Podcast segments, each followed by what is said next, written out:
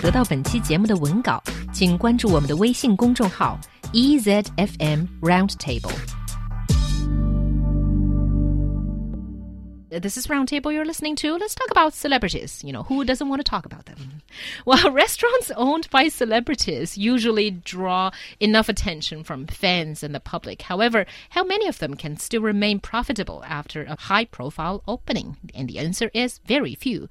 既能提高人气，又能赚得大笔外快，开餐厅俨然成为了各路明星的新财路。然而，名人开餐厅并不如人们想象的那样轻松，经营不善而被迫关门已经成为了常态。 So, you know, what's the situation here?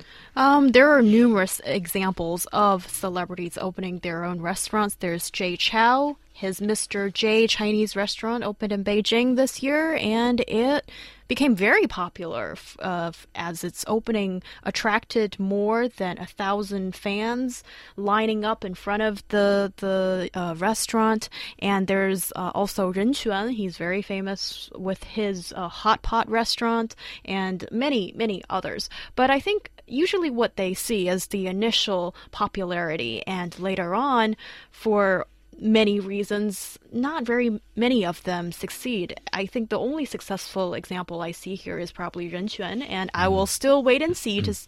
to, to, to observe whether Jay Chou would receive the same kind of success in, in, in restaurants. The thing is, it's the whole concept is fundamentally fake because you know you know that actually you know they're not in there cooking i mean in fact you'll never see them in there mm. and so how is it their restaurant you know i mean particularly if they have more than one if it's a chain across china mm-hmm. how is that their restaurant yes they may own it it may have their name on it but so what? I mean, if I if if they were in there, then people would obviously still keep going there. Mm-hmm. The fact is that you'll never see these people in any of these restaurants, except possibly for five minutes when they open the very first one. Right, but with Jay Chou's restaurant, it sounds like I'm doing a advert for them uh, because there's a lot of uh, elements from his music videos, his movies that are yes. presented in his restaurant. So, I mean, ultimately, this is about getting more money from their fans. Mm. But if it's a real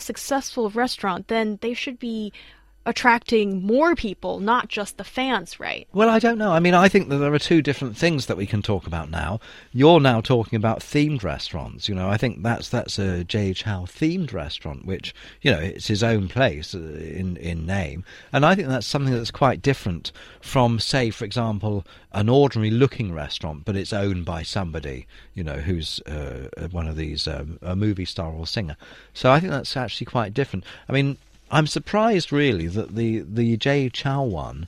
Um, I think that it's is it doing well? I don't know, and we shouldn't say if it isn't. Probably, you know, yeah. give it give it every chance of success. Yeah. But um, the the thing is that if it will attract his fans, and I think those ones that are themed restaurants could keep going. Yeah. Why not? Because I think that, that but it would be much less likely for them to keep going if it's just owned by us, one of these celebrities, right? And, um, and, they've just lent their name to some business people who've done all the work. And that's probably why they don't succeed yeah. later on. There isn't and, the personal connection. Yeah, and I mean, still we're talking about restaurants, although some people say this is low entry kind of business, and uh, because celebrities have fame and you immediately have some sort of built in customers who are going to come. But in the long run, it really depends on whether, you know, you're giving the service to people that they're going to be satisfied with. And I can totally understand why celebrities celebrities want to get involved in either opening a restaurant or have their own business because being a celebrity often means you only get fame and money with the fleet of the moment and the popularity could die out any minute. There is a lack of sense of security and that's yeah. why many of them want to have another business. Yeah, but again, I have to say that opening and managing a restaurant is probably one of the most difficult businesses in the world. It's very, very hard and highly competitive business. And I hope that these celebrities will sort of know what they're doing before they just pour all their money to invest in a restaurant.